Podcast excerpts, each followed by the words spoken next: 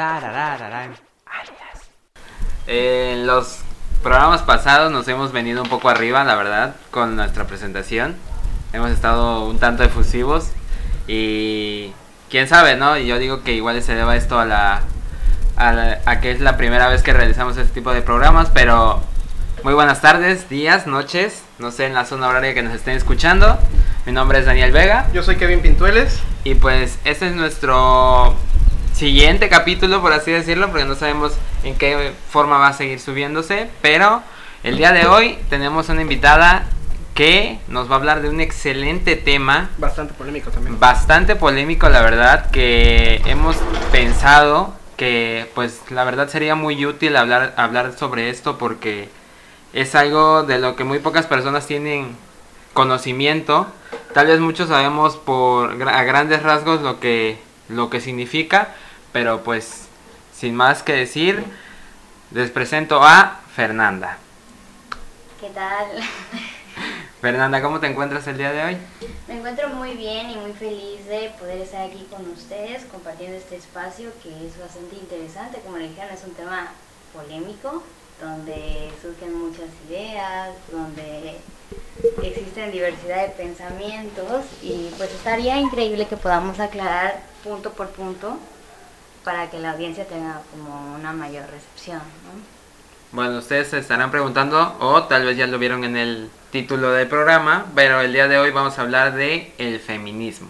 Algo que, como ya lo decíamos, es muy polémico y muy, controversi- muy controversial por la cuestión de el feminismo, ser feminista y ser feminazi, como todos lo conocen. ¿Tú nos podrías dar una definición como tal sobre qué es ser feminista? Bueno, ser feminista es ser una persona empática con cualquier situación que le acontece a, a cualquier mujer, independientemente de su situación de género, de su situación de raza, de su situación social, económica. Es ponerte en el lugar de todas las mujeres y empatizar, o sea, darse cuenta de que las decisiones de la- cada mujer son diferentes y que tienes que tener en cuenta que no puedes poner tus prejuicios por delante de, de ninguna persona, ¿no? Es un proceso difícil porque a lo largo de los años hemos sido educadas y educados de una manera machista y más en un país como México. En general América Latina es un, es un país que, bueno, es un continente que es bastante, bastante machista. Entonces es importante como irse desnaturalizando de lo que ya tenemos establecido, de esas conductas, de esos roles que desde pequeños nos enseñan, que a las niñas les tiene que gustar esto y a los niños esto. Y si tú eres niña, tú tienes que jugar con las muñecas y si tú eres niño, con los carritos. Entonces sí es un proceso difícil porque todavía no hay gente que tenga esa apertura a, a ese cambio, ¿no? Sobre todo los hombres, ¿no? Cuando dicen el tema del feminismo, lo primero que piensan es, me van a quitar mis derechos, las mujeres quieren ser igual que los hombres y ya no vamos a poder ser románticos y se agarran de todos estos temas, ¿no? Pero pues creo que sí es este una cuestión de empatizar, ¿no? De empatizar con cualquier tipo de mujer y sin importar la situación en la que viva o las circunstancias en las que esté viviendo. Eh, ¿Cómo decides tú o cómo decide una persona comenzar a empatizar? O sea, ¿en qué momento crees que ellos deciden? O sea, ¿cómo decidiste tú entrar a este movimiento feminista? Pues yo desde que era muy pequeña siempre estuve como a favor de los derechos de las mujeres, ¿no? Desde que estaba chiquitita. Yo me acuerdo que veía a mi hermano y decía, bueno, ¿por qué mi hermano puede hacer eso y yo no? ¿Y por qué mis amigas? Y entonces fui creciendo eh, bajo esa premisa y cuando empiezo a estar en secundaria, preparatoria, me doy cuenta que pues la situación que vivimos como Estado, como país, como a nivel internacional, es una violencia de género, eh, hay mucha discriminación, el, el trabajo es poco remunerado en cuestiones eh, salariales, en la casa, ¿no? La mamá es la que siempre hace el trabajo doméstico y no se le paga, ni siquiera se le agradece muchas veces, entonces sí desde que estaba pequeña, pero desde hace ya como dos o tres años empecé a concientizar más sobre la situación que estábamos viviendo. Me ayudó mucho que estuve en Argentina un tiempo y que pude darme cuenta de las desigualdades que tenemos como países, ¿no? Eh, también esas chicas sufren muchísimas cosas. Nosotros en cierto modo estamos un poco más adelantados, por así decir. Hay métodos anticonceptivos que ya no son permitidos, no se pueden utilizar, no los consigues. Entonces cuando generalizamos sobre un tema estamos dejando de lado todas las, circunstancias que lo rodean.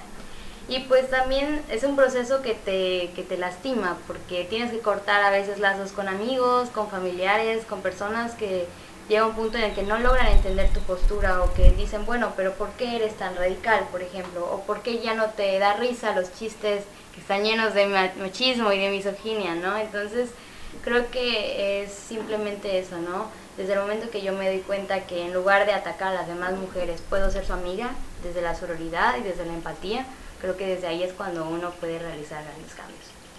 Ahora, este, tú comentas que desde hace cuatro años tú te vuelcas sobre este tema, sobre estas este, cuestiones.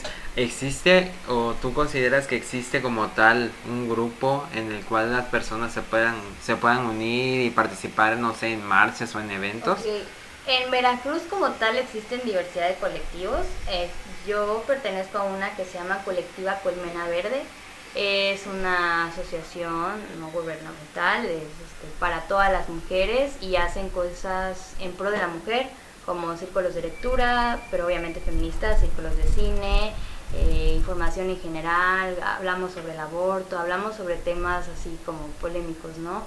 Em, hay muchas mamás solteras, hay muchas mamás que sufren violencia intrafamiliar o que sufrieron violencia intrafamiliar. Entonces sí existen estos grupos y efectivamente son los que han realizado manifestaciones pacíficas, marchas, como eh, cuando fue lo de los feminicidios, el tema del aborto, ¿no? pero también creo que no necesariamente tienes que estar metida como en un grupo, o sea, tú puedes este, adentrarte leyendo, leyendo feminismo a lo largo de la historia y también desde otros espacios como la empatía, ¿no? El acompañamiento, la sororidad, o sea, es bien importante no nada más decir es que bueno, yo soy feminista porque estoy en un grupo, pero a las espaldas hablo mal de mis compañeras, ¿no? O sea, creo que es importante recalcar que no necesitas pertenecer a algo como tal, sí es válido y es bueno y qué padre que cada vez haya más chicas que se interesen por esos temas, pero creo que también desde nuestros propios espacios podemos crear grandes cambios. Comentas que que este que pues es un, son grupos que, que a los que asisten mujeres, ¿no? Pero bueno, otros días hemos platicado que hay muchos hombres o muchos muchas personas de géneros distintos que, que buscan pues ser parte de los movimientos o apoyar de alguna manera a los movimientos. ¿Tú cómo ves que esto pues se puede hacer? Porque platicábamos que hay muchas mujeres que dicen, tu hombre no puede ser feminista. Sí, mira, el feminismo surgió y nació como un movimiento para visibilizar la opresión que sufrían y sufren hasta ahora las mujeres. Entonces, el hecho de volver a ser eh, el reflector, o sea, el, el, partícipe, el principal de un movimiento que los hombres como tal no lo sufren directamente, lo pueden sufrir en cuestión de machismo, ¿no? Pero no es directamente por las mujeres, es directamente por los comportamientos que tienen los mismos hombres por la sociedad en la que vivimos. Entonces, creo que no hace falta autodenominarse hombres feministas o yo soy feminista porque yo apoyo a las mujeres creo que desde sus propios espacios pueden hablar sobre paternidades responsables, sobre el autocuidado en relaciones afectivas, sobre la fidelidad, la lealtad, o sea, creo que no necesariamente tienen que meterse en un movimiento como tal y decir yo soy feminista porque no le pego a mi novia, o yo soy feminista porque nunca he maltratado a una mujer. Entonces creo que ese espacio debe seguir siendo para mujeres, porque hay muchos, muy pocos espacios donde las mujeres de verdad pueden estar seguras, ¿no? O sea, incluso hemos visto, ¿no? Dentro de un hogar una mujer puede ser maltratada por su propio esposo, entonces si, si este espacio es para que ellas tengan cierta seguridad, de decir aquí no me va a pasar nada porque estoy entre mujeres, rodeada de, personas que me conocen y que conozco, creo que podría seguir siendo así. No dejo de lado que dependiendo de, de las diversidades de feminismo que ya hoy en día existen, puede ser que algún hombre incluso hombres trans, mujeres trans puedan estar dentro del feminismo, pero lo principal, o sea, como punto de partida, sí es enfocado hacia las mujeres. Digo, porque, o sea, platicábamos esto también, porque en los movimientos LGBT hay muchas, muchas mujeres o incluso hombres que participan en estos movimientos. O sea, nos comentas que pues son espacios hechos y creados por mujeres y para mujeres.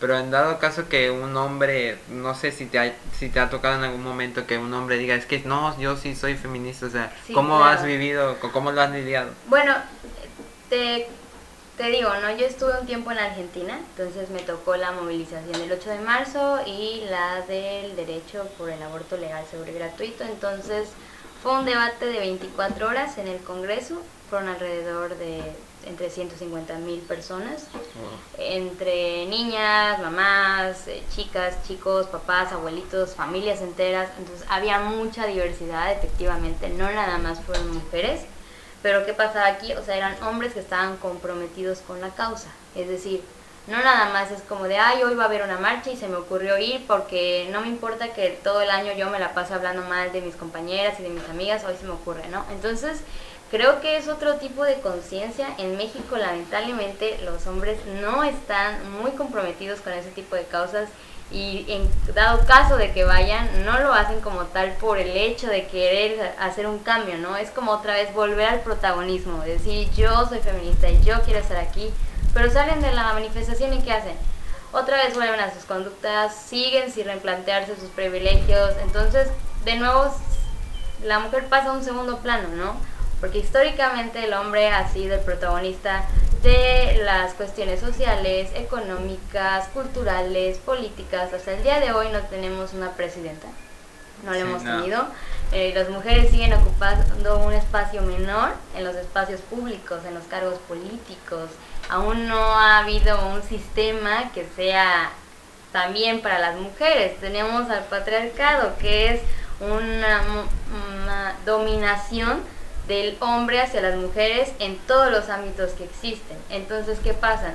Las mujeres no se sienten identificadas porque voltean a ver y, bueno, tenemos nuestro presidente hombre, gobernador hombre, los cargos políticos de hombres, los sitios culturales de hombres y todo es lleno de hombre. Entonces, seguimos invisibilizando a las mujeres y seguimos haciendo de lado como, o sea, sí te lastiman, pero a mí también, porque eso es lo que se da ahora mucho, el, sí, a las mujeres también las matan, pero a nosotros también. Entonces, también es importante aclarar que eh, la violencia de género, específicamente en las mujeres, tiene un factor especial que cuando se comete un feminicidio, por ejemplo, eh, la víctima suele ser eh, asesinada a manos de o un novio o un exnovio o alguien muy cercano a ella.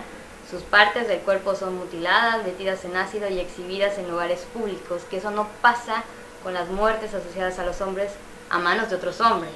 Porque dicen, matan a hombres, sí, pero ¿quién los mata?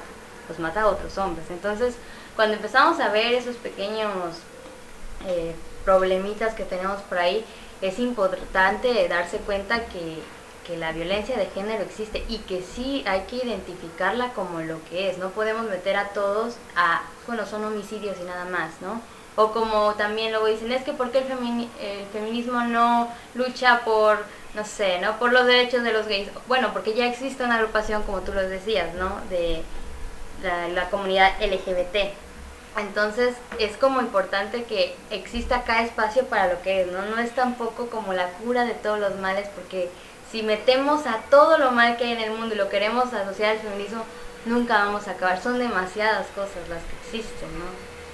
Pues eso, sí, este, pues yo creo que sí sirve en algunos aspectos el hecho de que existan todas estas como grupos, asociaciones, pero bueno, en las noticias hemos llegado a ver que terminan siendo opacadas por los, mm, digamos, actos que terminan realizando. O sea, yo en las, en las noticias podemos buscar en internet feminismo o marcha feminista y hay muchos reportes de que pintaron bardas, que tiraron no sé qué cosa, rayaron monumentos. Entonces, ¿tú cómo consideras que es esa parte? O sea, terminan, yo siento que terminan siendo minimizadas por el hecho en general de que rayaron un monumento. Claro, bueno, eh, como te lo comenté, hay diferentes manifestaciones. Yo he estado en las dos, en manifestaciones pacíficas y también en, las de Argentina, que quemaron el Congreso, o sea, a ese nivel. Entonces te puedo decir que En una puedo ver a personas tal vez un poco más relajadas, tal vez porque no lo han vivido directamente. En otra puedo ver un hartazgo social de una lucha que llevan más de 13 años peleando por el derecho al aborto. Entonces, cuando veo que esas chicas siguen sufriendo y siguen violentando sus derechos y son chicas que casi han muerto y que son chicas que literal no han sobrevivido a situaciones así, que dicen, bueno, ok, sí, quemamos el Congreso, ¿no? Una parte del Congreso, ¿no? Y salen las noticias de feministas locas, feminazis, van el Congreso porque no, eh, por no obtener, ¿no? Lo que esperaban, ¿no? Una victoria, por así decir. Pues sí, es triste, ¿no? Es triste, pero creo que volvemos a perder el punto, ¿no? El punto es los feminicidios, ¿no? ¿Cuántas mujeres mueren al día en México? ¿Cuántas mujeres han muerto en estos seis meses que va de gobierno? Más de 1.300 mujeres. Y cuando volteamos a ver dicen, bueno, es que rayaron las paredes. Y, o, sea, sí, sí rayaron las paredes, pero mataron a tantas mujeres. Sí, sí, pero rayaron las paredes. Entonces dicen, no, es que las feministas salen sin ropa a manifestarse. Y volteo a ver los partidos de fútbol y veo hombres sin camisa, aventándose cerveza, orinando en la calle, fumando marihuana. Yo digo, nada de esas cosas que también hacen son legales. Sin embargo, son naturalizadas, es culturalmente, va, el hombre puede hacerlo porque pues, ok, es hombre. Pero voltean, incluso en el carnaval, ¿no? Cuántas personas no se encueran, se desnudan y es como increíble la fiesta. Pero ven a una mujer en una manifestación sin playera y es como, esto no es tolerable para mí, porque yo no tengo por qué estar viendo eso. Entonces sí dicen, ¿no? Como que el cuerpo que no vende, imaginemos, ¿no? Una mujer en un video pornográfico no te va a interesar igual que una mujer manifestándose por sus derechos sin playera, ¿no? Son, son situaciones... Que, que básicamente sería lo mismo porque son eh, dos mujeres sin ropa, pero el contexto totalmente, distinto. Exacto. A mí me parece muy, muy curioso esto porque en efecto, o sea, dejamos de ver el lado de que en el que las mujeres pues siguen siendo violentadas y perdemos la noción, quizás, no sé, en qué momento llega a, influir mucho el hecho de vender periódicos o de vender publicidad en, en internet para publicar este tipo de notas y no el caso de los feminicidios, digo que también es por el morbo que se genera en México de saber cómo mueren o de qué cuántas son las personas que mueren, pues siento que también vendería, pero vende más la por así decirlo, el oso social que llegan a hacer las manifestaciones. Claro, lo que, lo que va a, tomar la prensa y sobre todo una prensa sensacionalista es eh, las contras, ¿no? O sea, si una manifestación por los derechos que vamos a agarrar, que pintar un monumento. No se van a centrar en la noticia como tal, ¿no? Porque dentro de una manifestación se leen cosas, se dicen cosas, se hace una petición, se hace un llamado, ¿no?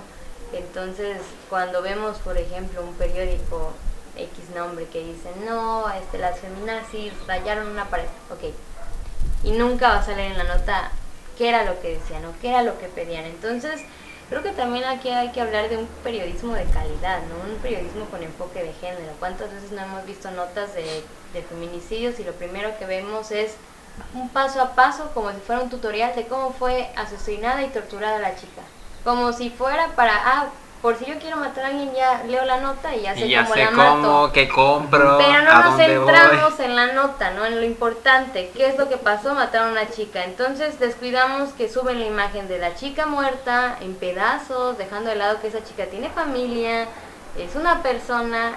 Jamás vas a ver la foto del violador en la primera plana, pero sí vas a ver a la chica descuartizada. Entonces, sí hay que hacer un periodismo de calidad, un periodismo con enfoque de género y que esos, ese tipo de cuestiones no, no se detallen, porque no nos interesa saber cuántas veces fue apuñalada. Eso no, no le importa al lector, le importa saber que eso está mal, o sea, que es una situación que no debemos seguir pasando.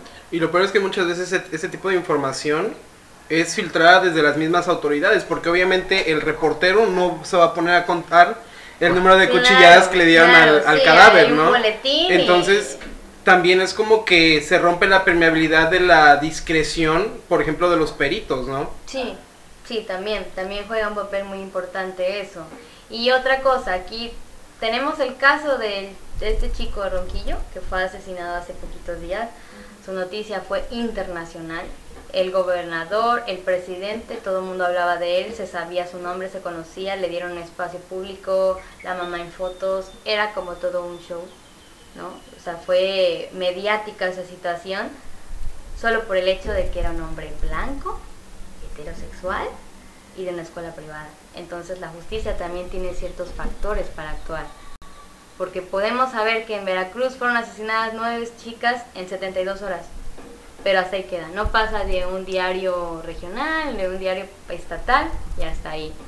A la gente ya no le va a llamar la atención eso porque es algo que vemos tan cotidianamente, día tras día, que dicen, bueno, una más, ¿no? Pero ¿qué pasa? Sale a la esfera algo de un chico en una escuela privada donde saben que se mueven otras influencias y dicen, no, eh, ¿qué está pasando con los estudiantes? Y, ok, voltea a ver cuántas chicas de la UAP no han desaparecido, voltea a ver que en nuestra propia universidad mataron a una chica jamás se habla de eso, ¿no? Entonces sí, la justicia también tiene ciertos factores para actuar, ¿no? Una persona de clase baja, negra, por así decir, aunque suene feo, nunca, nunca va a ser noticia, porque no es una nota que venda. Digo, y también se han comenzado a volver nada más datos de estadísticas, o sea, igual y les llegan a dar un espacio, pero muy pequeño en la prensa, es, en la prensa escrita, este, un espacio de este no sé, estos tres meses han fallecido tantas mujeres y se ha vuelto un dato nada más de para ver qué tal va la cifra, ¿no? Ya no se les ya ha nada más creado es para cuantificar, ¿no? Ah, ok, ya van tres más, le asumamos, pero ya no es como decir, ok, ¿y qué vamos a hacer como para controlar esto, ¿no? Eh, no tenemos a veces los protocolos necesarios o si los tenemos no los llevan a cabo cuando desaparece una chica. Incluso leemos la nota y seguro se fue con el novio. Pero ¿dónde está la chica? Si ya apareció, ¿por qué no ha dado la cara? O sea, como que a la gente le importa más el morbo, el saber qué estaba haciendo, por qué no aparecía, pero no le dice qué bueno que apareciste. De verdad, qué bueno que no terminaste tirada en un lote baldío. Entonces, también es como una concientización que tendríamos que hacer a manera general porque lo que nos ha venido todo el tiempo es eso, sensacionalismo y notas este, amarillistas, como el Órale, esos periódicos donde las imágenes es lo que más vende y pedazos de, cuerpos, entonces sí, o sea, es como sobreanalizar la situación que estamos viviendo. Incluso hace unos días, la semana pasada, este, de miércoles, de martes para miércoles, en la madrugada más o menos, creo que se perdió una chica y el miércoles, el jueves el jueves en la mañana reportaron que ya había aparecido. Pero todos hablábamos de que el padre no quiso dar más datos. O sea, se omitió todos los datos de cómo la encontró, dónde la encontró, solamente que ya había regresado a casa. Y, y, decía por motivos de seguridad. Entonces todos hablábamos, o en mi caso yo platicaba con mis amigos de en dónde estaba tal vez poniendo varios como este como ideas tal vez se fue lo primero que se que se plantea desde la parte de quizás de un hombre de mi parte siempre lo que primero que planteo es se fue con el novio o o, o hizo o su papá está metido en algo tan malo que solo quiso quisieron molestarlo. Entonces pero como tú dices lo primero que plantea un hombre es se fue con el novio y igual hace unos meses pasó lo mismo de que una chica desapareció, que la subieron a un carro y tres días después la encontraron y se dijo eso, que, se, que el novio fue el que la raptó, pero luego la soltó. Entonces, no sé si influye mucho el hecho de que pues actualmente los las relaciones se han vuelto más tóxicas o cómo es que nosotros volvemos empezamos a comprender esto de una relación tóxica, ¿no? Sí, creo que tiene que ver mucho en ese aspecto porque estamos acostumbrados a tener relaciones sin responsabilidad afectiva. Ya ahora en la actualidad son relaciones express en la que no comprometemos ni sentimientos ni la necesidad de, de cuidados. Una relación requiere cuidados, requiere compromiso, requiere tiempo y no solamente es como, bueno, voy a ir con mi novia al cine y de allá a pasear y ya, no, es, ok, ¿cómo está mi novia? ¿Qué le pasa a mi novia? Cuidados desde el hecho de, a la hora de tomar métodos anticonceptivos, comprometerse los dos, porque muchas veces, la mayoría de veces, la responsabilidad cae en las mujeres, ¿no? Eh, no te cuidaste y por eso te embarazaste. Ah, perdón, no sabía que solamente yo me embarazaba sola, ¿no?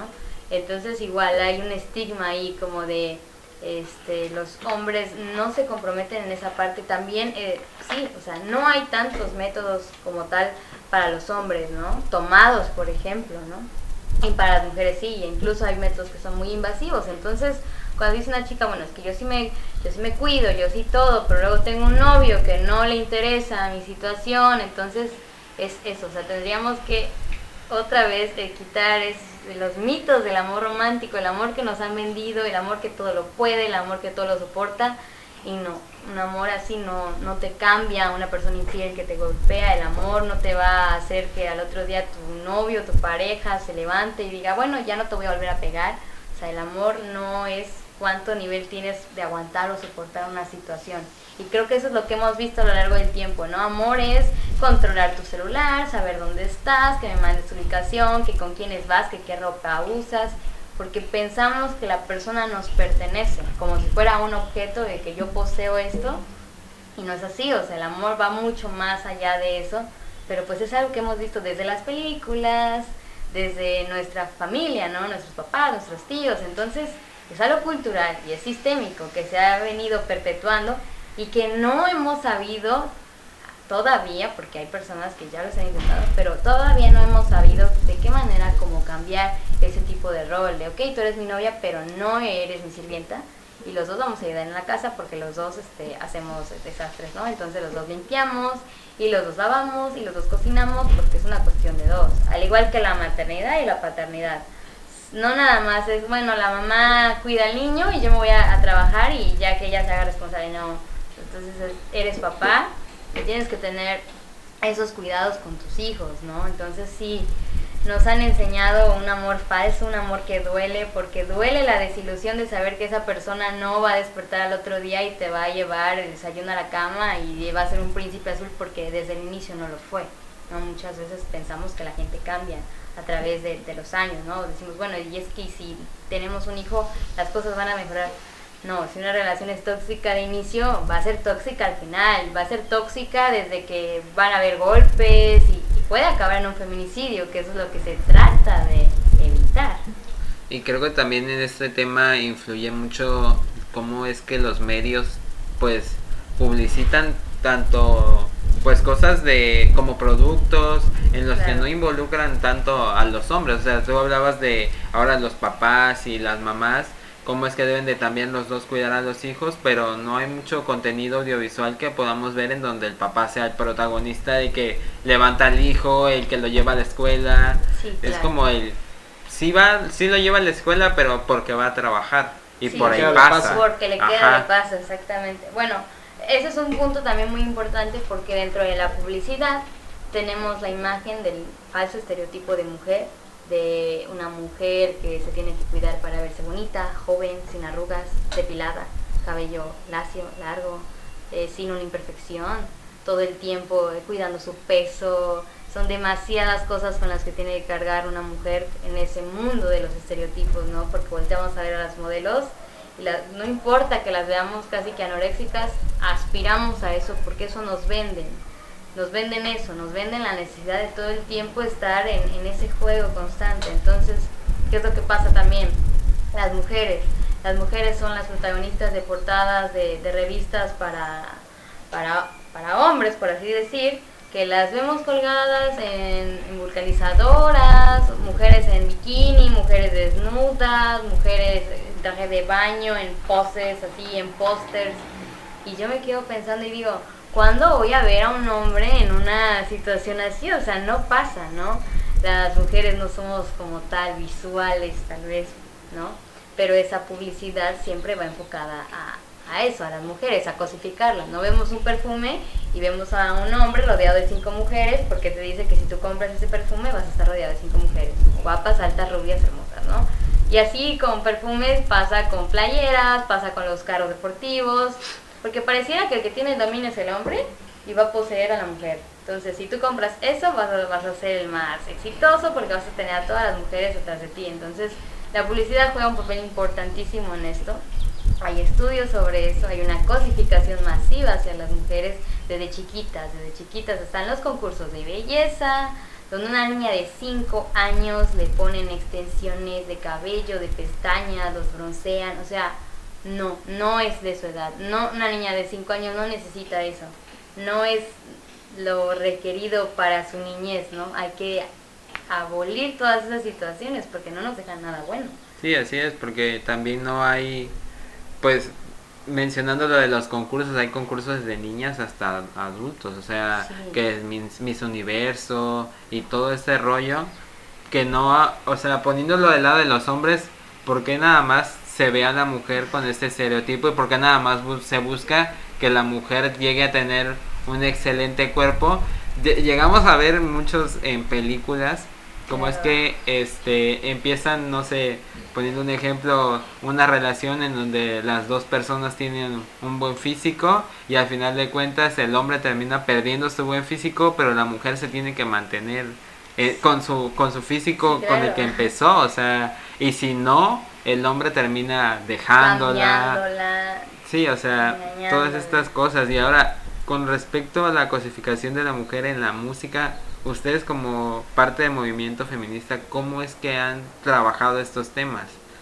Pues mira, creo que existe muchísimos géneros y creo que existen muchísimos artistas y artistas, entonces creo que es importante eh, pues darse cuenta, ok, hay música en la cual, como tú dices, ¿no? Un reggaetón, desde un reggaetón hasta una arjona, o sea, las canciones de arjona no se salvan, son bastante dañinas. Entonces, este, tanto puede ser la música de banda como la salsa, hay letras que son muy, muy misóginas, que habla de cosas muy horribles. Entonces, no darle publicidad a eso, ¿sabes? Si ves que hay una, artista que solamente se la pasa hablando de, que las mujeres, con Maluma, ¿no? O sea, que quiere con cuatro y que a las cuatro y que todo el tiempo eso, bueno, pues no escuchamos a Maluma, vamos a escuchar a otro tipo de persona, a otra mujer, puede ser hay muchísimas mujeres que ahorita hacen este trap, rap, reggaetón, tal vez no son tan conocidas, ¿no? Pero no volver a caer en lo mismo de seguir perpetuando canciones así que dices, bueno, estoy escuchando la letra, o sea, me pongo a pensar en lo que dice, ¿no? Todas las implicaciones que trae, si se lo pongo a una niña chiquita, si se lo pongo a un niño, que van a empezar a, ok, eso es normal, está en la música, lo canto y lo digo tan abiertamente que es lo ideal, ¿no? incluso hablaba con Elena que hay un ahora youtuber cantante que se llama JD Pantoja, que ha comenzado a hacer música y le digo, no vemos al público que tenemos, o sea, él no se da cuenta, o tal vez sí,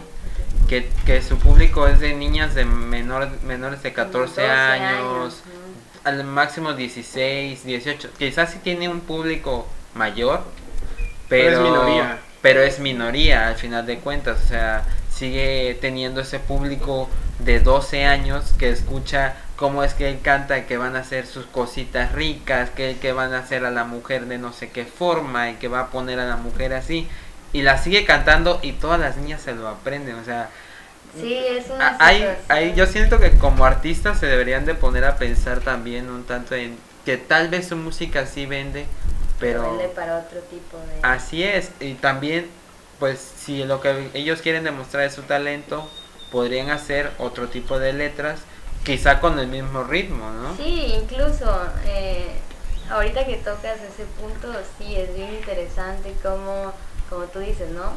Su música no está enfocada a personas, por ejemplo, mayores de edad, no son niñas, son niñas de 11, 12 años los que están al, al pendiente de la situación de estos, que son youtubers, ¿no?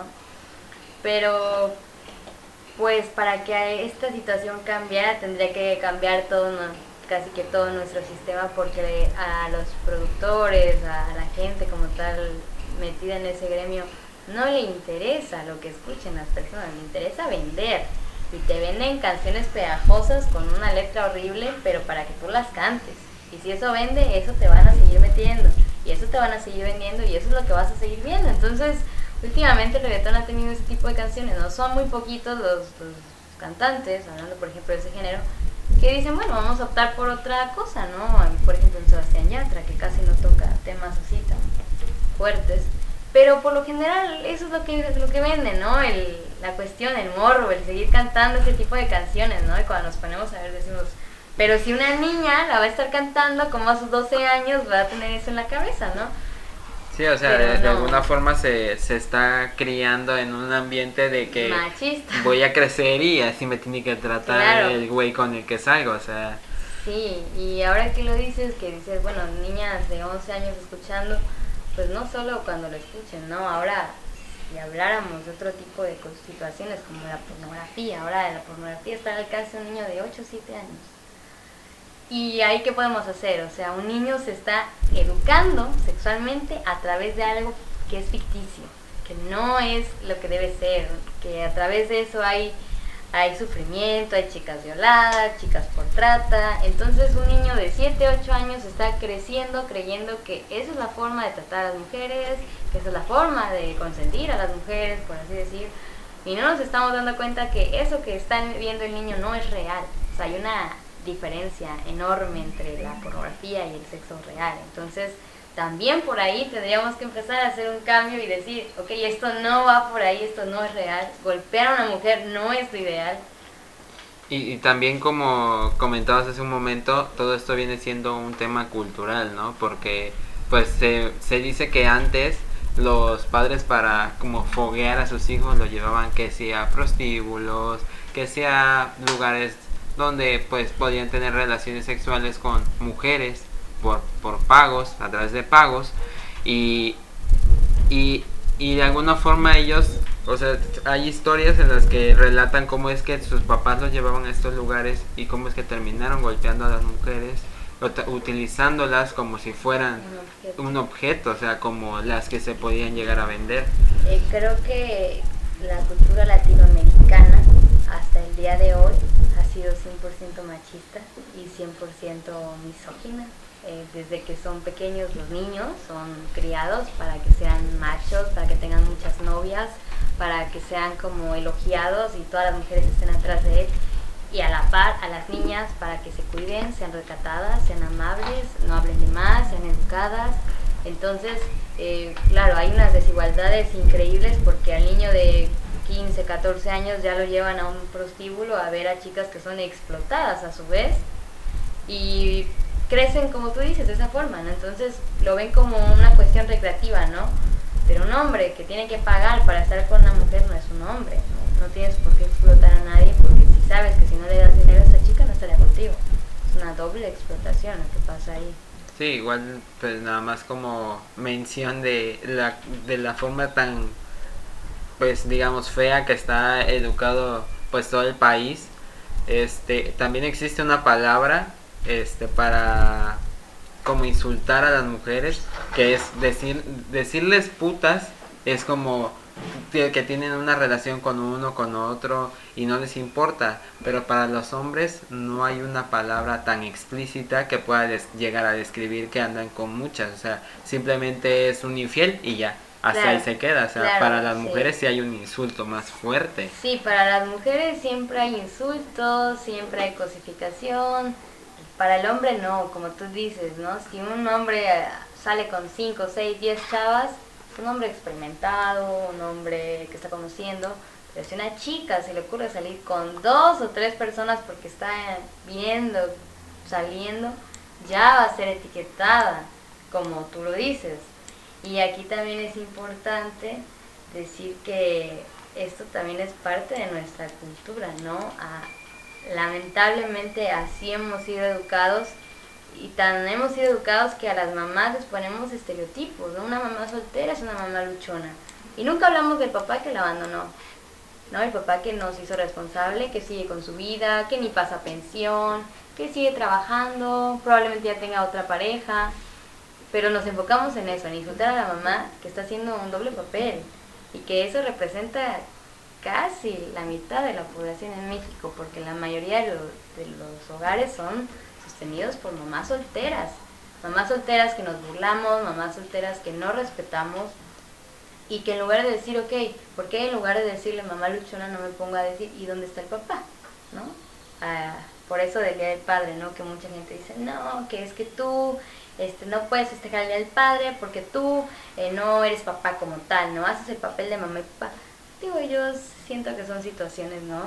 Muchas mamás todos los días se levantan y hacen hasta lo que no por sus hijos mientras el papá es un papá ausente y muy probablemente un papá que jamás regrese a esa casa. Que Incluso cuando siguen los papás viviendo ahí, ¿no? ¿no? O sea, hay papás que siguen viviendo ahí, pero de como si no plano- estuvieran. de Exacto, plano no no, están. no, no se hacen responsables de sus hijos y pasar 200 pesos en pensión no es hacerse responsable de, de un niño, ¿no? Un niño necesita muchísimas cosas, ¿no? Y no solo materiales, necesita amor, necesita afecto, necesita una educación con enfoque de género para que de ese niño cuando crezca no crea que las mujeres son un objeto a poseer, a conquistar, ¿no? Entonces Así sí, Y, y regresando un poquito a los temas de feminazis y feministas, también como ya como cultura hemos comenzado a ver a las personas radicales y decirles femina- feminazis. Claro.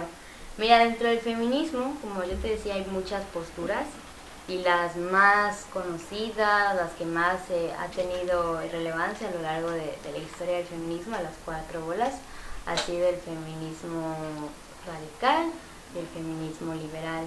De- después de esto se hicieron ramificaciones y está el anarcofeminismo, el transfeminismo, el ecofeminismo, el feminismo socialista, pero es importante decir que el feminismo radical es el que busca abolir el género, eh, está en contra de los vientres de alquiler, en contra de la prostitución, en contra de la pornografía, en contra de cualquier cosificación hacia la mujer y en contra del patriarcado, porque el patriarcado es un sistema de dominación de hombres hacia mujeres a nivel ámbito familiar, político, económico, social, cultural. Entonces, ¿qué es lo que pasa? con esas chicas que son llamadas feminazis, como son mujeres radicales, mujeres que están en contra de eso, dicen, es que tú estás exagerando, estás loca. Es que, ¿por qué? Si no todos los hombres somos así, o sea, el hecho de que hayas conocido a dos que tres que sí son, no quiere decir que yo. Entonces nos ponemos otra vez de ese lado, ¿no? De decir, bueno, como yo no soy, entonces pienso que nadie es. Y cuando los datos nos dicen, es que es lo contrario. Tú eres uno entre tantos que sí son, ¿no? Del porcentaje. Entonces, cuando son llamadas feminazis, yo digo, no se puede comparar una causa tan fea como lo que fue el holocausto, donde murieron muchos niños, niñas, mamás, papás, quemados, hechos jabón, con el feminismo, ¿no? Porque el feminismo hasta el día de hoy no ha matado a nadie, pero el machismo nos mata todos los días. Nos mata con secuestros, con violaciones, con feminicidios. Entonces, cuando hay una equivocación en los términos es porque también existe una falta de cultura en estos temas, ¿no? Las feministas de antes, las radicales, que fueron de la segunda ola, las sufragistas, las que nos dieron el voto, fueron las que iniciaron con este tipo de manifestaciones donde aventaban bombas, donde se encadenaban, donde las guillotinaban, donde las quemaban. Entonces cuando dicen, es que las feministas de ahora son muy radicales, Realmente no, las que eran radicales fueron hace muchos años, fueron de la segunda ola, las de ahora pues ya no es como que se encadenen, ¿no? Y se pongan ahí en huelga de hambre cuatro días, no. Y pues sí, es una situación bastante fea, ¿no? A mí me ha tocado muchísimas veces que me es que es una feminazi loca, ok, bueno, probablemente lo sabéis, ¿no? Pero al menos nunca me he metido con un hombre, nunca he atacado a ningún hombre, nunca he estado en contra de los hombres, al revés, o sea, las feministas lo que quieren es que los hombres cambien sus conductas, no que desaparezcan del mundo, ¿no? Nadie está en contra de los hombres, sino están en contra del patriarcado y del machismo. ¿Se puede ser hombre y estar en contra de eso? Sí, sí se puede, pero se requiere una deconstrucción. Es decir, si yo soy un hombre que tengo esas conductas de irme al HOTS cada fin y de pagar por chicas y de pegarle a mi novia, pero estoy en contra del feminismo, pues es una doble moral, ¿no? Entonces hay que cambiar esas conductas estructurales de base y otra vez replantear, ok, ¿qué hombre quiero ser? Un hombre que le pega a las mujeres, un hombre maltratador, un hombre que abandone a sus hijos. Entonces sí, o sea, solamente es cuando dicen es que eres feminista, yo diría, ok, vamos a leer del feminismo para saber de dónde, de dónde surgió eso y por qué me dices feminazi, ¿no? O por qué me llamas de esa forma, ¿no? Entonces es una Malinterpre- malinterpretación claro. del término, porque o, o son dos cosas diferentes. No, el como te digo, no se puede comparar lo que fue eh, los nazis con el feminismo. O sea, son dos cuestiones distintas. Ninguna mujer metió a una cámara de gas y mató a nadie. Tampoco se planea hacer eso con los hombres. ¿no? Sí, claro, ¿no? Mucha gente piensa que como los hombres han hecho tantas cosas, nosotras queremos como la venganza de decir ahora vamos por ustedes y vamos a quemarlos y cortarlos en pedazos. No, no es así. También, también han salido notas en donde hay mujeres que asesinan, no sé, a un hombre o a su esposo y, y luego se suelta la, la, ola de personas diciendo, ya ven, a los hombres también nos matan las mujeres, también pasamos ¿sabes por qué es lo, lo curioso en esos casos? Que nadie está dejando de lado que no exista, porque sí hay mujeres que hacen eso. El problema es que los hombres han minimizado eso por el hecho de decir, no, o sea, yo no me siento inseguro, dicho por un hombre, si una mujer pasa junto a mí en la calle sola, ¿no? ¿Por qué? Porque no es como normal que una chica te ataque de la nada, ¿no? Pero yo como mujer... Incluso los rateros siempre, hasta en las caricaturas, los pintan como hombres. Claro, nunca ves a una mujer que te robe y sí existen. Sí, Pero esa es como el, el, la cuestión cultural que tenemos. Si veo a un hombre en la calle y yo voy sola de noche, a mí me va a dar miedo pasar junto a él porque ya hay una construcción o un imaginario de lo que hacen esas personas. Pero si yo veo una chica en la noche, ah, con permiso, pásale, no voy a sentir ese miedo, ¿no? Lo mismo pasa en ese tipo de situaciones, o sea, los hombres como tal no tendrían miedo de tener una novia porque saben que no es tan normal que de un día los, los acuchille mientras duermen. Pero ya como mujeres como, bueno, vamos a conocer, a ver qué tal con este chico, ¿no? Entonces sí, obviamente hay notas de ese tipo, pero cuando salen, ¿qué es lo que pasa? Hacen memes, se burlan de la situación, ay, ¿cómo es posible que tú sin nombre no te defendiste? ¿Y cómo es posible? Incluso en YouTube hay experimentos en los que ponen ¿no? a la, para, la típica, típica pareja peleándose en la plaza y el hombre le pega a la mujer y van todos sobre el sobre el chavo, pero cuando le está pegando la chava al, hombre, son las risas, o sea, los voltean a ver. Sí, claro, ¿no? Y es como de, ay, bueno, pues es que ni la de pegar tan fuerte, de dónde estar jugando. Entonces, eso es también, o sea, una violencia de género. no podemos dejar de lado nada más, ah, es que es una cuestión de que a mí me pegan. No, el problema es eso, que no lo hacen como tal. Ay, bueno, sí. Y hago memes de que una chica me intentó asaltar y jajaja y, todos, ay, qué tonto. Incluso cuando se hablaba, se hablaba de violación por parte de la mujer, es como que, ay, si me va a violar una mujer, pues me dejo. Exacto, ¿no? Incluso pues se ha llegado a hablar de esos temas entre los hombres en los que dicen, pues me dejo. Sí, o, cuando salen notas de maestra violó a su alumno. Ay, ¿cómo no tuve una maestra así cuando yo estaba joven? Y es cuando digo, realmente no les interesa como tal eso, ¿no? A una mujer como tal le, le podría, ¿no? Decir, no, o sea, ¿por qué me pasó esto? Pero en el caso de los hombres, a lo que yo he visto y he visto tantas cosas, es como, uy, qué padre, pasen el video, ¿dónde está? ¿Dónde lo subieron? Yo quiero ver. O sea, es más como el morbo lo que los mueve, ¿no? Ay, interesante, ¿no? A los 14 con una maestra, wow, felicidades, ¿no? Pues sí, son dos situaciones totalmente opuestas. Y ahora lo que planteabas con que los las feministas pues no buscan hacer algo tan radical como lo hicieron en sus tiempos los nazis, ¿cuáles son los objetivos que se están persiguiendo? O sea, ¿qué es lo que a lo que quieren llegar con todas las manifestaciones, con todo el movimiento? Ok, mucha gente piensa que cuando uno dice eh, feminismo busca la igualdad es porque creen que las mujeres vamos a encontrar eso que nos oprime y los hombres van a encontrar eso que los oprime. Pero no es así. Pero como tal, los hombres no los oprime algo más que el machismo, ¿no? Y eso es otra cosa.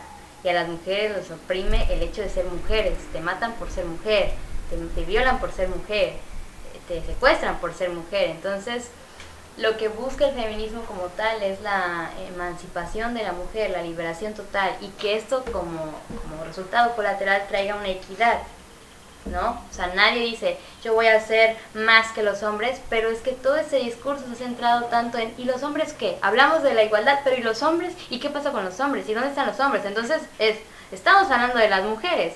Los hombres tienen todo un sistema que los protege y los ha protegido por años. Las mujeres no. Entonces, cuando nos enfocamos en, en las mujeres y decimos, vamos a priorizarlas porque el hombre no es el centro de las cosas, no es un protagonista, es como, no, pero yo no estoy de acuerdo, yo no estoy de acuerdo porque entonces vamos a estar, ellas van a querer estar más arriba, cuando no se han dado cuenta de toda la, la historia está marcada por hombres, ¿no? muy pocas veces hemos visto a una mujer protagonista de algo, porque no se ha dado, porque ha sido invisibilizada, porque sí han existido, ¿no? La primera universidad la fundó una mujer y eso jamás nadie lo hubiera imaginado, ¿no? ¿Por qué? Porque no está en los libros de texto, no lo vimos nunca en la escuela. Entonces, lo que principalmente persiguen las feministas es eso, ¿no? Los derechos de las mujeres, que podamos salir a la calle libremente sin que nos pase nada, que ahorita ya sería un logro a cómo está la situación. Que podamos vestir sin que es que porque estás buscando novio, que porque qué buscas, que porque para qué subes fotos así, que podamos ser totalmente libres como lo son los hombres y como lo es cualquier persona, sin la necesidad de que nos estén juzgando, que si quieres salir con dos o tres, eres soltera, hazlo, no tienes por qué ser etiquetada con otra cosa, ¿no? Nadie va por la vida diciendo, ay, es que tú hombre que sales con tres o cuatro. Entonces es como eso, ¿no? Liberar a la mujer y también que decidan sobre sus propios cuerpos, porque estamos aún en, una época en la que la mujer no puede decidir sobre qué hacer con su cuerpo. A nadie le interesa el cuerpo de la mujer hasta que lo ponen en, en tela de juicio, ¿no? Si vemos a una chica embarazada, no nos importa para nada. No vamos a ir a decirle toma de ese dinero para que tú te... No. Pero si vemos a una chica que dice que yo voy a abortar, entra toda la sociedad pero ¿cómo? Y entonces, ¿por qué no te cuidaste? ¿Para qué abriste las piernas? Pero mejor darle una adopción. Pero entonces empezamos a juzgar y a decir comentarios sin saber lo que está viendo la chica, sin saber, porque yo no le voy a dar dinero a esa persona como tal. Yo solo estoy detrás de la pantalla diciendo, no, que qué poca, que por eso la situación está como está. Pero no tenemos esa empatía y no tenemos esa manera de sensibilizarnos con el otro y decir, yo no sé por lo que estás pasando, pero te entiendo y yo entiendo tu situación y te acompaño, o sea, no tengo por qué juzgarte. Y eso es algo que no se ha dado como tal, ¿no? Em, hemos vivido momentos en los que no nos importa porque decimos, bueno, aborto en caso de violación, porque vale más que la hayan violado, no porque digan, ah, porque el feto, no, a nadie le interesa un feto de 12 semanas, no a menos. ¿Cuántos niños tenemos en la calle sin comer, haciendo malabares? Explotados. Claro, ¿no? Que, que no sabes si, el día de mañana, como se criaron en la calle, son delincuentes. Y pues ni modo, esa es nuestra realidad de México, pero preferimos decir, aquí no pasa nada, eh, queremos que la familia tradicional, que la familia con valores, que la familia no sé qué, y seguimos otra vez viendo que esas niñas de 10, 11, 12, 13 años son violadas, violadas por papá, padrastro, abuelito, tío, y que aún así como sociedad decimos, pero yo quiero que lo tenga. Aunque yo no me voy a ser responsable, yo nada más quiero que nazca. No me importa si no tiene dinero para comer, si no le va a dar educación. Entonces es como, no nada más con nacer le estamos haciendo un bien a un niño, ¿no? No nada más de amor va a vivir un niño, ¿no? Si no tiene las comodidades, si no tiene educación, si no tiene lo básico, un niño como tal no se va a poder desarrollar igual. Y sí, afuera hay millones de niños que no, no van a poder lograr eso y no nos enfocamos en ellos, nos enfocamos en algo que todavía ni se está formando. Tiene 10 semanas y decimos, no, es que ya quiere ser ingeniero. Y hay memes, ¿no? Es que el feto ingeniero. ¿Cómo vamos a saber de un feto de 10 semanas si quiere ser ingeniero? No, sabemos de este niño que tiene 6 años, que está afuera vendiendo afuera de una primaria. Y ese sí quiere estudiar y no nos enfocamos en ellos. Entonces la sociedad también una moral distraída. Sí, incluso hay niños jóvenes que por tener que trabajar para mantenerse, pues terminan descuidando lo que es el estudio, ¿no? Y pues suponiendo que tomando este como ejemplo que quieran ser ingenieros, pues de alguna forma no podrían llegar a, hacerlo porque porque o, o si lo lleguen a hacer pero necesiten de trabajar muchísimo invertirle muchísimo y ya cuando sean unas personas que en verdad se hayan metido mucho en, en, esto de generar ingresos para poderse pagar sus estudios, ya lo van a poder hacer, pero mientras tanto, pues tienen que sufrirle mucho para poder llegar a, donde quieren. Y, y, es lo que no nos damos cuenta, o sea, muchos estamos en contra de, del aborto, pero pues no pensamos en las cuestiones sociales, económicas, sentimentales en las que se encuentra la persona, o sea, mencionabas que pues solo porque sufra violación, pero y si ella creía tanto en que su novio sí se iba a quedar con ella y de la nada desaparece como Claro. Sí, no, es es súper difícil porque por ejemplo, Lo que yo decía de que en el caso de la violación es demasiado triste cuando decimos, es que aborto solo por violación. Ok, pero eso es, algo de la salud pública, ¿no? No podemos decir aborto solo por violación. Tus anticonceptivos pueden fallar, tú no te pudiste haber dado cuenta que tu pareja se quitó el condón y tú jamás te diste cuenta de eso. Entonces son muchos factores que intervienen para que una chica tome una decisión así y volvemos a lo mismo. ¿Dónde está la pareja? Otra vez es, es que abortó, va a abortar, pero ¿dónde está ese papá? Y, solo se toma en cuenta el, ella va a abortar. Exacto, ella, ella como si fuera la malvada. A veces es un acto de amor tan grande decir, bueno, yo no puedo darle la vida que, que mi hijo requiere, ¿no? Estoy estudiando, no he acabado la escuela o tal vez la acabé, pero no estoy en mi mejor momento, tengo planes, estoy en, un buen momento de mi trabajo. Entonces es muy injusto que la sociedad venga y nos diga cómo debemos actuar bajo sus propias convicciones. Yo puedo hacer lo que yo quiera con mi cuerpo mientras yo no dañe a los demás. Entonces yo puedo a favor, a favor o en contra de muchas posturas, pero nada que le quite derechos a las personas, ¿no? Porque ahí estarían metiendo mis propios intereses, ¿no? en, en personas, en otro tipo de personas. Y bueno, ya para finalizar, ¿algún consejo que le quieras dar a la sociedad sobre pues ese tema que como, como lo dijimos al principio es tan controversial y que lo seguirá siendo hasta el momento en el que pues se llegue a alcanzar uno de los objetivos que, ustedes buscan? Pues a mí solo me gustaría concientizar como tal a chicas, chicos, personas trans, que este tipo de temas abre eh, un debate, para bien o para mal, pero lo abre, ¿no? Donde podemos expresar cómo, cómo nos sentimos, qué estamos viviendo, la situación de violencia, de, de, violencia familiar, intrafamiliar, de violencia de género, violencia en los noviazgos. Hay que replantearnos otra vez cómo queremos construir nuestras relaciones, como hablábamos de las relaciones tóxicas, cómo queremos llevar una vida más plena, una vida más tranquila, no solamente es una cuestión de decir, eh, yo no quiero que me maten, ¿no? Me voy a cuidar de que no me maten. No, es, bueno, yo no voy a, hacer algo que pueda lastimar a una chica, ¿no? También desde el punto de los hombres, desde sus espacios, ¿no? Porque a veces dejamos de lado que los mismos hombres son los que han generado todo esto, ¿no? Todas estas desigualdades históricas, porque esto tiene una raíz histórica de hace muchos años. Entonces, pues sí sería como tal ponerse a investigar, antes de hablar de algún tema tengo que tener bases de, de, dónde estoy partiendo, ¿no? Para que no se genere la desinformación.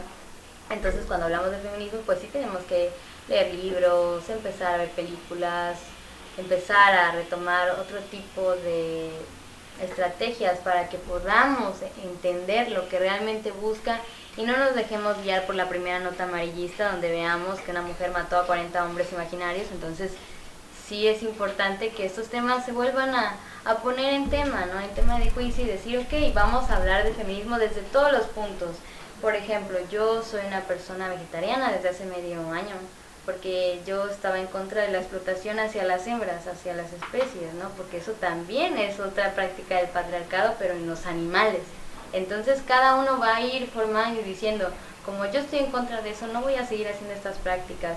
Y entonces así vamos a seguir avanzando. Y habrá gente que no lo comparta, pero desde sus espacios puede decir, bueno, yo estoy a favor de esas situaciones y mientras nadie dañe a las demás personas, pues todos vamos a poder avanzar, pero en otro ambiente, en un ambiente más equitativo, con igualdad de derechos, derechos laborales, derechos familiares, sin la presión de que la mamá haga todo en la casa, limpie, cuide, va, lleve a los niños a la escuela, trabaje y que aún así queramos que esté de buenas y feliz cuando llegue el esposo a querer que le sirvan su comida, ¿no? Entonces, pues sí es como una invitación para que todos nos pongamos a leer, investigar y a repensar, y a repensar qué estamos haciendo para apoyar a las mujeres y qué debemos de dejar de hacer para, para lastimarlas, ¿no? Ok, pues muchísimas gracias por haber venido a este programa. Este es para mí pues un honor tenerte aquí de invitada porque desde las personas que recomendaron la, en donde se hizo la publicación, tú fuiste la que más resaltó, o sea, todos decían, no, pues ella E incluso yo le preguntaba a Elena, oye, ¿tú quién crees que podría llegar de invitada? De alguien que, que nosotros tengamos conocimiento, que pueda llegar acá. Y me dijo, no, pues tal persona. Fuiste tú. Entonces, eres reconocida como una persona que más allá de ser considerada por hombres como femi, como feminazi, este como por las mujeres eres considerada una un, un líder dentro del feminismo y pues muchísimas gracias por haber aceptado la invitación. Felicidades por estar ya a unos pasos de terminar tu carrera y pues seguir adelante en estos temas algo que agregar Kevin pues igual agradecer que pues la verdad nos aportaste demasiado. Yo en lo personal se lo dije a él cuando planteó el tema del feminismo, le dije, güey, es que yo, o sea, estoy out, ¿no? O sea, yo estoy siendo informado sobre el feminismo, claro que, o sea, pues desde mi trinchera, pues sé respetar, ¿no? Eh, pero sí, o sea, lo que nos aportaste, pues sí, espero que llegue a, a más oídos es el, la idea de, de, este producto que estamos haciendo, que pues conozcan las historias de varias personas, ¿no? Por ejemplo, en el primer capítulo que tuvimos a Camilo, tenemos otro capítulo con otro compañero, y pues que la gente también se lleve algo de aprendizaje, ¿no? Que podamos desde aquí tratar de cambiar un poco más al mundo y hacerlos un poco más pues empáticos, ¿no?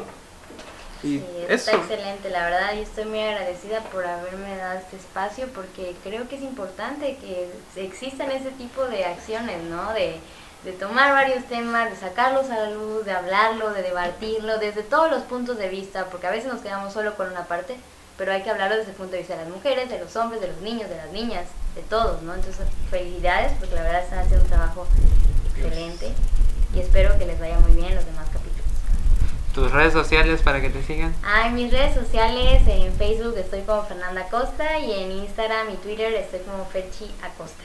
Ok, pues yo, soy, yo estoy como Daniel Vega en Instagram. Me pueden seguirme con Pintores JK.